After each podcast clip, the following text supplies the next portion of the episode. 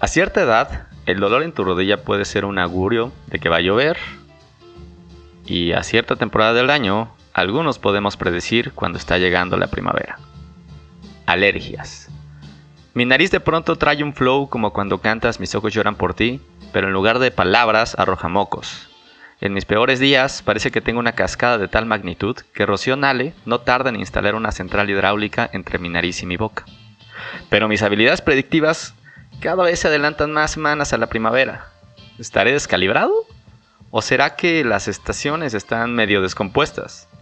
Yo soy Christopher Cedillo de Colectivo Motus y soy alérgico a la penicilina, al cambio climático, pero sobre todo a los pregoneros que insisten que el pobre es pobre porque quiere.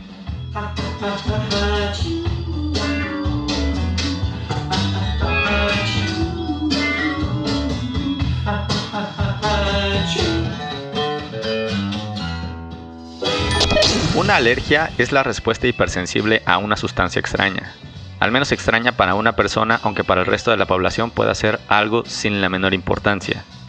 De acuerdo con un artículo del equipo liderado por Luis Manuel Terán, investigador del famosísimo INER, INER, Instituto Nacional de Enfermedades Respiratorias.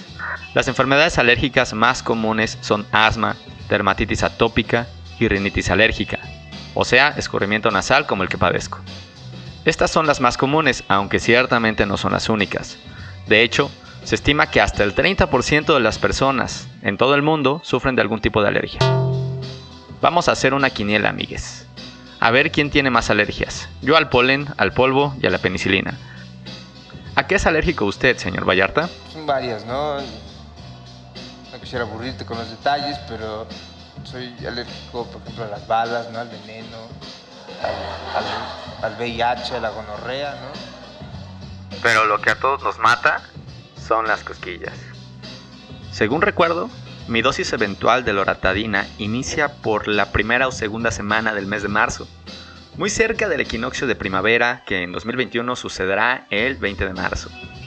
Desde hace unos 5 años empecé a notar que mi escurrimiento nasal y ardor de ojos iniciaba desde la primera semana de febrero, lo cual resultaba muy conveniente para llegar mocoso y con los ojos hinchados a una cita de San Valentín.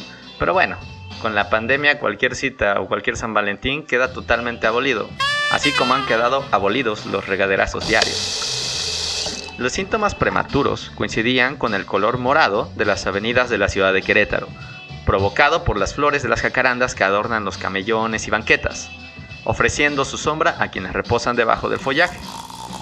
¿A poco las jacarandas son endémicas de Querétaro, aquí en el mero semidesierto?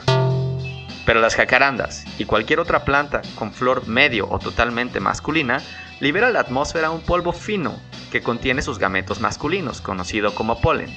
Es decir, que el polen son los espermas de las plantas.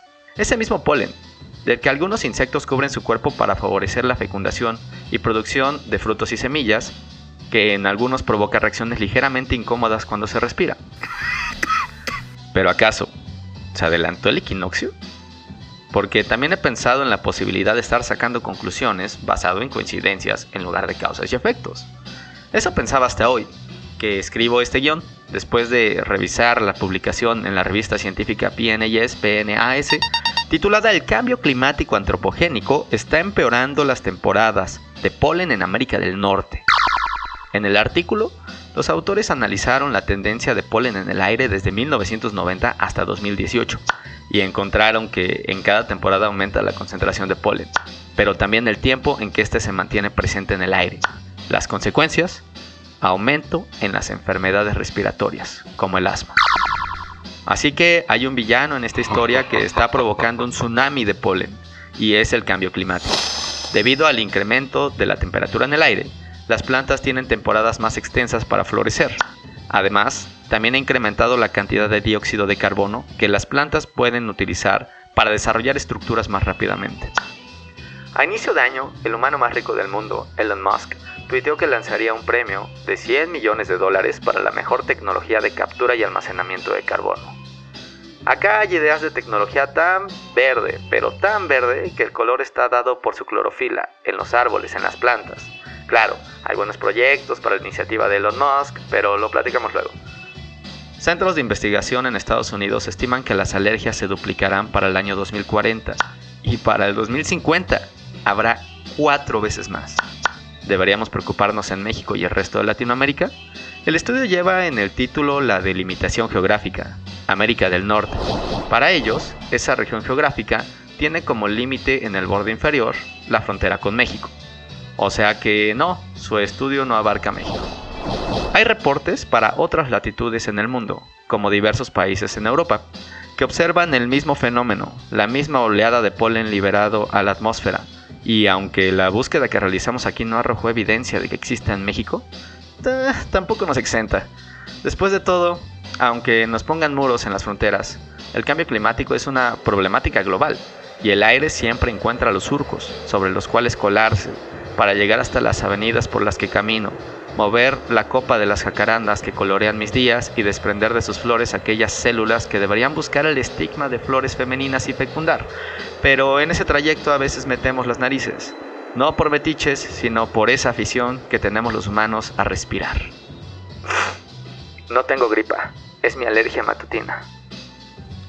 ¿Cómo se han comportado las alergias durante la pandemia? Porque todo el tiempo portamos cubrebocas.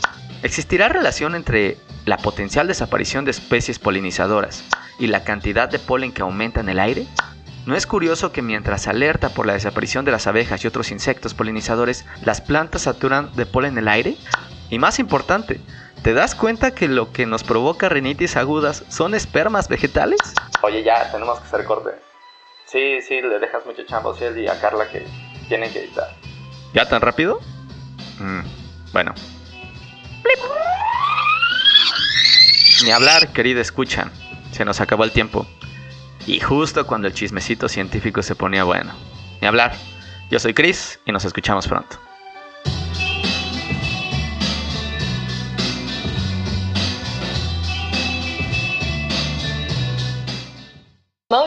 El episodio de hoy se tituló Tsunami de polen, alergias y cambio climático.